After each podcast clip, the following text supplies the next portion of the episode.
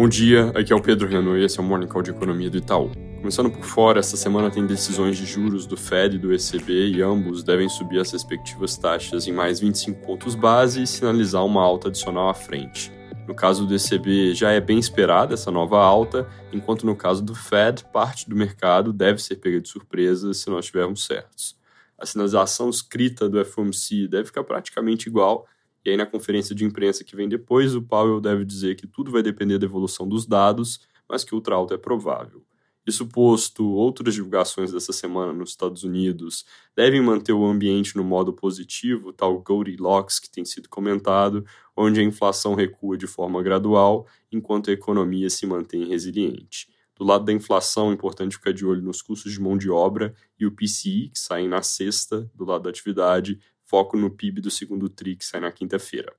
Na Europa, hoje saíram PMIs com resultado pior que o esperado em julho, com queda do índice agregado de 49,9 para 48,9 pontos, enquanto a expectativa era um recuo bem mais suave, com componente de serviços agora na mínima dos últimos seis meses e indústria caindo para o pior patamar dos últimos três anos. Olhando para países do bloco, os números de França e Alemanha foram ruins, queda de 49,8 para 48,3 no primeiro caso e de 47,7 para 46,6 no segundo. Esses são números que aumentam os riscos da gente estar tá falando de uma recessão na região na segunda metade do ano. No Reino Unido, o PMI também caiu de 52,8 para 50,7, mas o nível ainda está próximo do neutro, até ligeiramente positivo, lembrando que 50 é a linha de corte. Sobre China, a reunião do Politburo, que é o principal órgão executivo do governo, foi antecipada do fim dessa semana para ontem barra hoje, teve conclusão bem em linha com o esperado, com as autoridades reconhecendo que a atividade econômica está mais fraca e prometendo que tem mais estímulos por vir, falando especificamente de ajustar e otimizar as políticas voltadas para o mercado imobiliário. Na nossa leitura, essa é uma comunicação mais na linha de ajustes pontuais, nada que seja um divisor de águas. Aqui no Brasil, o Congresso ainda é de férias, mas o noticiário sobre tributação segue mais aquecido. Sobre a parte de simplificação tributária, na semana passada eu comentei sobre setores que se movimentam para obter no Senado concessões que foram dadas a outros na Câmara. Nos jornais desse fim de semana tem algumas matérias interessantes sobre iniciativas para ficar em um dos regimes mais vantajosos, por exemplo, alíquota zerada ou reduzida em 60%. Um dos embates que merece destaque é a questão da cesta básica, onde o Globo reporta que a indústria de alimentos defende a composição mais abrangente possível,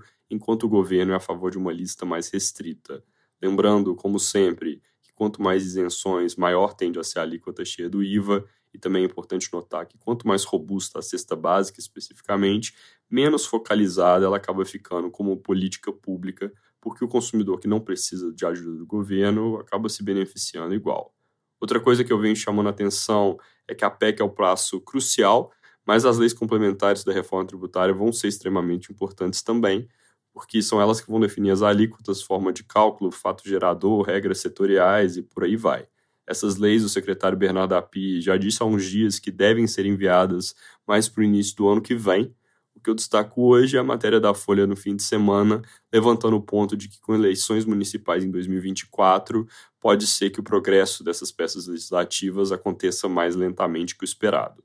Outro tema quente em Brasília é a reforma ministerial e preenchimento de outros cargos, como empresas públicas, onde o governo tenta contemplar os recém-chegados partidos do Centrão para garantir uma base de apoio mais ampla. Falando da parte da discussão sobre tributos, que não é simplificação, a CNN reporta que o governo deve enviar projeto de lei para tratar da tributação de investimentos no exterior, que eles tentaram fazer via MP, mas que está com cara de que vai caducar como outras já caducaram. A mesma reportagem coloca que medidas adicionais para reforçar a arrecadação, como a tributação de fundos exclusivos, devem ser entregues ao Congresso junto com a proposta de orçamento agora em agosto. O ministro Haddad vem se referindo a essas medidas, onde também pode entrar a tributação de JCP, como partes adiantadas do pacote que vem mais à frente sobre imposto de renda, dentro do qual vai estar a tributação de dividendos. Antes de falar de dados, jornais do fim de semana trazem números sobre o Desenrola, o programa do governo que começou na semana passada trouxe nesse tempo desnegativação de algo entre 1 e 2 milhões de brasileiros que têm dívidas de até 100 reais junto às instituições financeiras. O programa tem outras fases para renegociação de valores maiores, mas apesar de ter gerado bastante notícia, o impacto dele sobre a atividade econômica é difícil de estimar, principalmente porque, no final das contas, o alívio é para uma população bastante endividada, que tipicamente tem uma capacidade de consumo bem limitada. Na parte de dados, bastante coisa importante, começando amanhã pelo IPCA 15 de julho e confiança do consumidor. A pesquisa Focus também sai amanhã e não hoje, como de costume, porque foi adiada em função do jogo da seleção feminina de futebol. Na quarta tem confiança da construção, na quinta tem da indústria, também tem CAGED e estatísticas de crédito de junho nesse mesmo dia, e aí na sexta tem o IGPM, confiança do comércio e de serviços, e PNAD com taxa de desemprego e outros dados de junho. Sobre o IPCA 15 de amanhã, a expectativa é deflação de 0,09%, puxada, como no dado de junho fechado, por veículos que tiveram os descontos recentes, alimentação e eletricidade. Também, como no dado fechado de junho, a variação ano contra ano deve ficar em 3,2%, mas aqui é importante lembrar que no IPCA do mês cheio de julho, esse número dá um salto para 4% por causa da mudança da base de comparação, uma vez que os impostos sobre eletricidade e combustíveis, que ajudaram na queda da inflação no ano passado, começaram a cair exatamente na segunda metade de julho. É isso por hoje, bom dia e boa semana.